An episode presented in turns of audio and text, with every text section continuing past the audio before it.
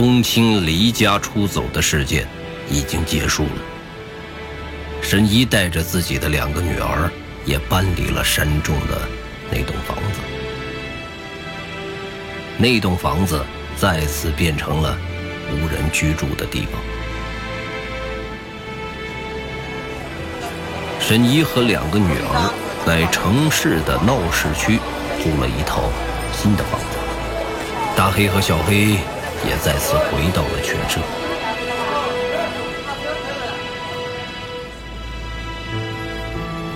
这一天，雪梨坐在一座临街餐厅的落地窗旁，看着外面的行人熙熙攘攘。他略微有一点恍惚。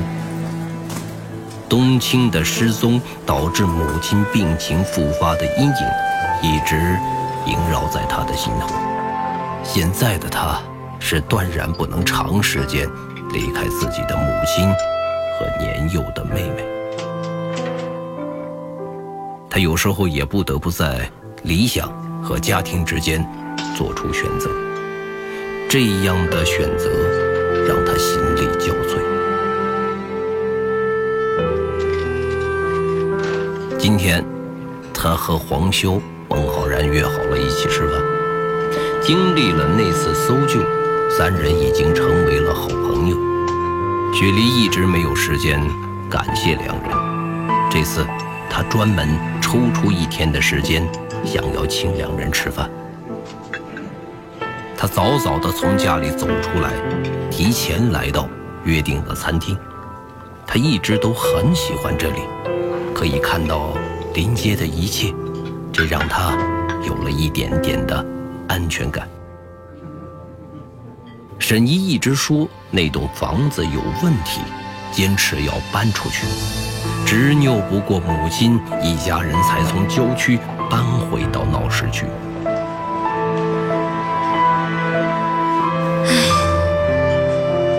雪梨轻轻地叹了一口气，她不想再去想家里的事情，但是她不知不觉地又想到了突然出现在黄潇身边的那个女孩。哎，她好漂亮。她是谁？她为什么会出现在黄潇身边？我要不要问问她？但是这是她的事儿，又关我什么事儿呢？雪莉在心里想着，想着想着，突然就变得毛躁起来。哎呀，管我什么事儿呢？他又是我的谁呢？哎呀！雪梨生气地趴在桌子上。林雪梨，你好怂啊！你怎么怂了？雪梨一下子坐正了身子，看着站在一旁的黄潇，脸唰的一下就变红了。哼，你知不知道偷听别人说话是一件很不礼貌的事情？雪梨嘟着嘴，一副不爽的表情。她内心其实还是很希望黄潇能够听到。你在和谁说话？关你什么事儿？自言自语，你也不能偷听。雪梨不知道为什么看到黄潇这么开心的样子，她就不开心。哎，那个姑娘怎么没来？她跟你不太熟，我就没叫她。她自己在家里呢。雪梨一拍桌子：“你们都住一起了？”黄潇刚喝了口水，被雪梨这么一叫吓了一跳，差点呛死。饭店其他的客人都在看着雪梨和黄潇这一桌，但是此刻的雪梨却气呼呼地盯着黄潇，两只眼睛瞪得圆圆的，像是一只生气的猫。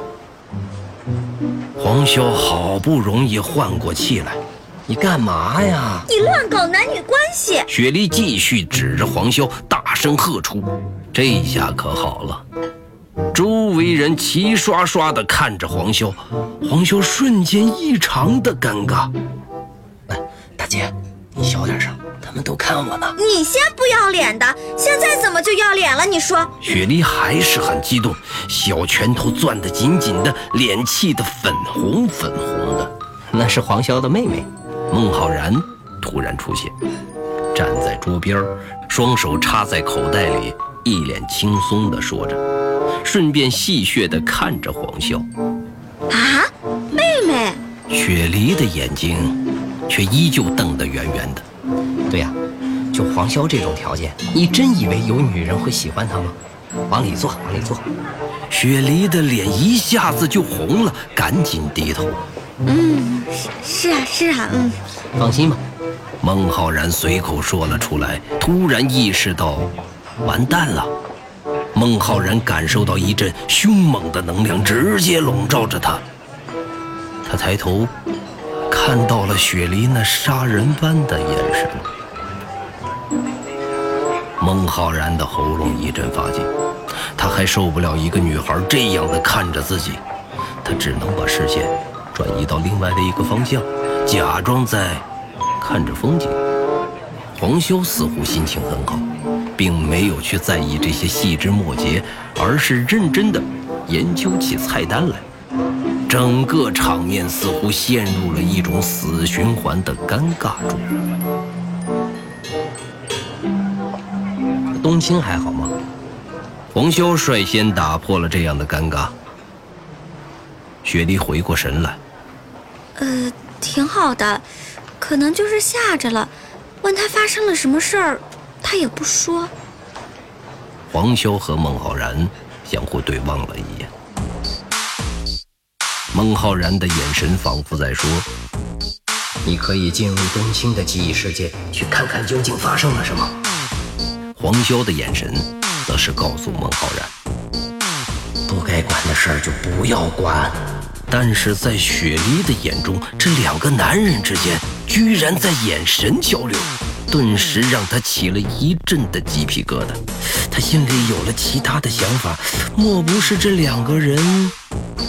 雪梨想到这里，赶紧摇头，点菜。这才打断了黄修和孟浩然之间的眼神交流。大家都是朋友。以后遇到你们无法解决的事情，一定要找到我们。孟浩然说着，给雪梨递了一张名片。雪梨有点惊讶，这么正式啊！上次冬青的事情已经很麻烦你们了，都不知道怎么谢谢你们。雪梨说着，低头看了一眼名片，上面写着黄潇的名字以及职业——记忆侦探。雪梨抬起头。来看向黄潇，带有一丝的惊奇。你还是侦探？呃，只是副业。雪梨开始对黄潇这个副业产生了好奇。侦探我知道，记忆我也知道，但是记忆侦探是什么？我不知道。雪梨继而转向孟浩然。那你是什么？福尔摩斯的华生吗？啊，差不多。哎。究竟什么是记忆侦探？雪梨依然对这个职业感到好奇。服务员把雪梨点的菜一盘一盘的端上来，黄潇低着头只顾吃饭。在孟浩然出现的场合，黄潇就可以很轻松地做自己，什么都不用在乎，所有的事情都会有孟浩然很好的处理掉，即使是这种感谢的场合。黄潇有时候在孟浩然的身边会感觉到非常的轻松。如果你能替我们保守这个秘密，那么我会告诉你的。孟浩然并没有吃东西。孟浩然认真的样子，让雪梨意识到这件事似乎不是一个儿戏。他对于需要认真对待的事情，总是会很慎重的思考。雪梨有点迟疑。黄潇也停下吃东西的节奏，抬头看着雪梨：“你们不会是诈骗集团吧？我为什么一定要替你们保守秘密呢？又不关我的事儿。”雪梨歪着头，好笑的看着两个大男人一脸懵懂的表情。因为这会关乎你们一家人的幸福。黄潇突然开口。他难得的表情严肃地看着雪莉。孟浩然没有想到黄潇会这么主动，他惊讶地看着黄潇。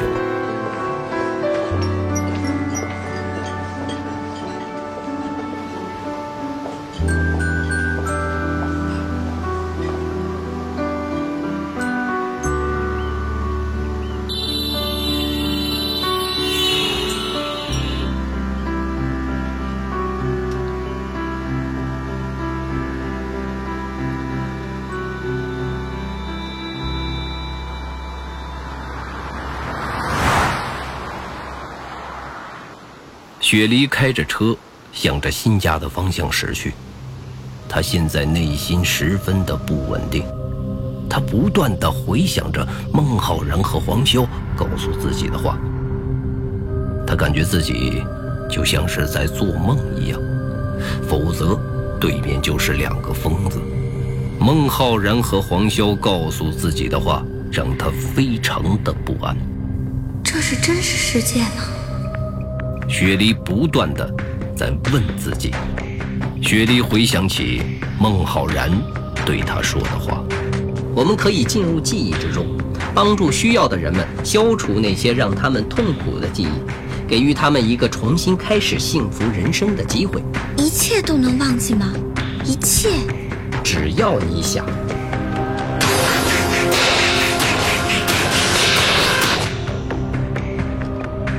冬青现在或许需要我们的帮助。如果因为这样一段不好的记忆影响了后面的一生，这将会是对人生灾难性的毁灭。我希望尽我们的能力去帮助你们。不知道为什么，你们说的话完全没有说服力，但是我却相信你们。谢谢你们这么关心我们。呃，有时候不好的记忆也是人生的一部分。如果需要。记得找我们。人的记忆真的会被修改吗？黄笑，希望你们刚才所说的一切都是一句玩笑话，否则这个世界将会出现大乱。当人们没有背负痛苦前行时，那么他们将会剩下些什么呢？当我们越一无所有的时候。我们越关心命运。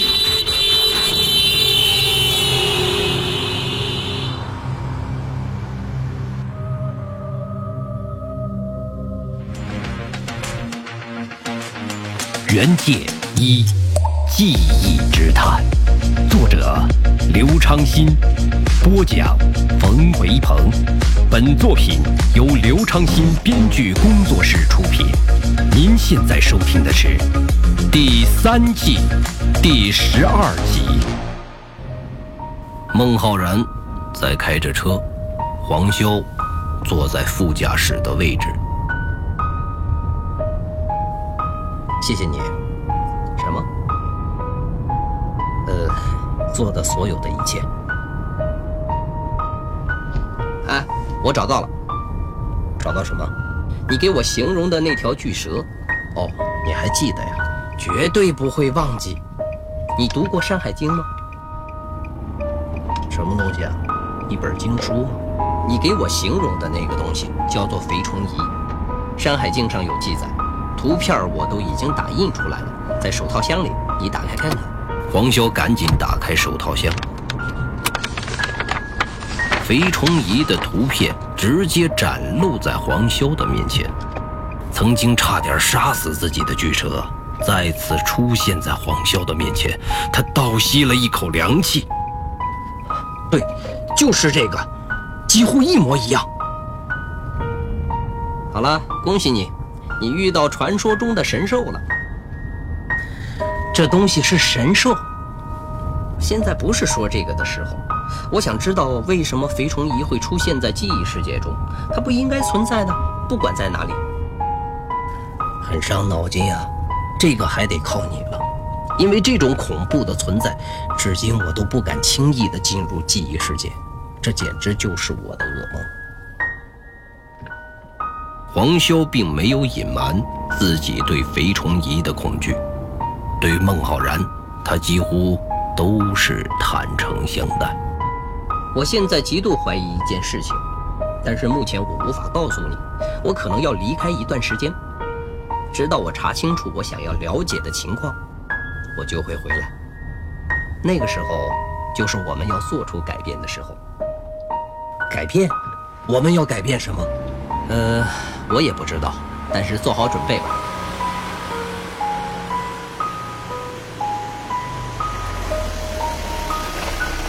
孟浩然开车到了黄潇住的小区外面，下车吧，我进来坐坐。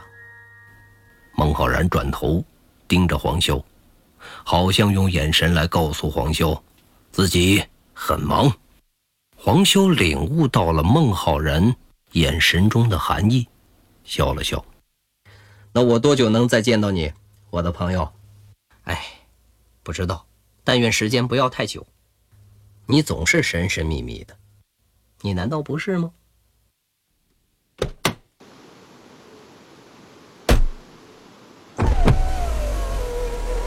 虽然不知道你要做什么，但是还是祝你一路顺风，平安顺利吧。谢谢。黄修下车，目送着孟浩然离开。黄修的内心有一点点的担心，孟浩然，这家伙究竟在找什么？不会又要搞出一个什么新的玩意儿来吧？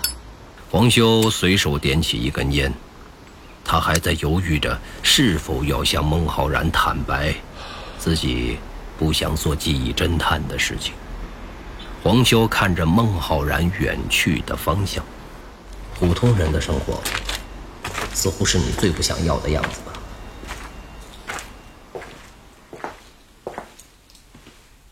黄修回到家中，看到冷玲坐在沙发上吃着水果，看着黄修专门为他买的电视。如果孟浩然和雪梨他们都能看到他，这就表示冷凝并不是我的幻觉，我没有精神失常。常言的记忆世界和现实世界的穿梭，让黄潇总是觉得自己有可能分辨不清现实。他一直都担心最后会出现精神失常、混沌的状态，这也是他一直想要脱离记忆侦探的。重要的原因之一。回来啦！冷凝专心地看着电视，吃着水果，只是匆匆地瞥了一眼黄潇，便不再理会他。黄潇的疲惫感再次涌满全身，他顺势坐在了冷凝的旁边，以一种葛优瘫的姿势坐在了沙发上。黄潇在胡思乱想着。冷凝还是那么好看，她不会也是神兽吧？黄潇突然想到，自己第一次在小宝的记忆世界中看到她，她的形象是马身人脸，但是给到黄潇的感觉并没有非常的诡异，反而是一种优雅的感觉。颜值很重要。你从回来后就盯着我看。冷凝依旧目不转睛地看着电视上播放的电视剧，没有，我一直在思考你究竟是不是真实的。冷凝转过头，哼，你这个人真的很奇怪呢，为什么会胡思乱想嘞？黄潇被冷凝的语气尴尬到，能不能不学电视剧中的台湾腔？有那么好听吗？真的有那么好听呢？你还学？冷凝转过头。继续看电视，冷凝还穿着黄潇的衣服，他有点过意不去。这不是中国人的待客之道，文化的潜移默化让黄潇觉得自己有做错的地方。想不想出去走一走？我尽一下地主之谊。世界像电视里一样吗？黄修想了想，点了点头。那干嘛还要出去呢？在家里看电视不就行了？电视里边的东西教坏小朋友，看多了脑袋会坏掉的。那你们为什么还要有电视这种危险的东西？黄修一时回答不上来，愣在那里。冷凝不说话，继续看着电视。突然，他打了一下黄潇，指着电视中的女孩：“我也想要那样的衣服。”那就得出去才能买得到。走，出发。呃，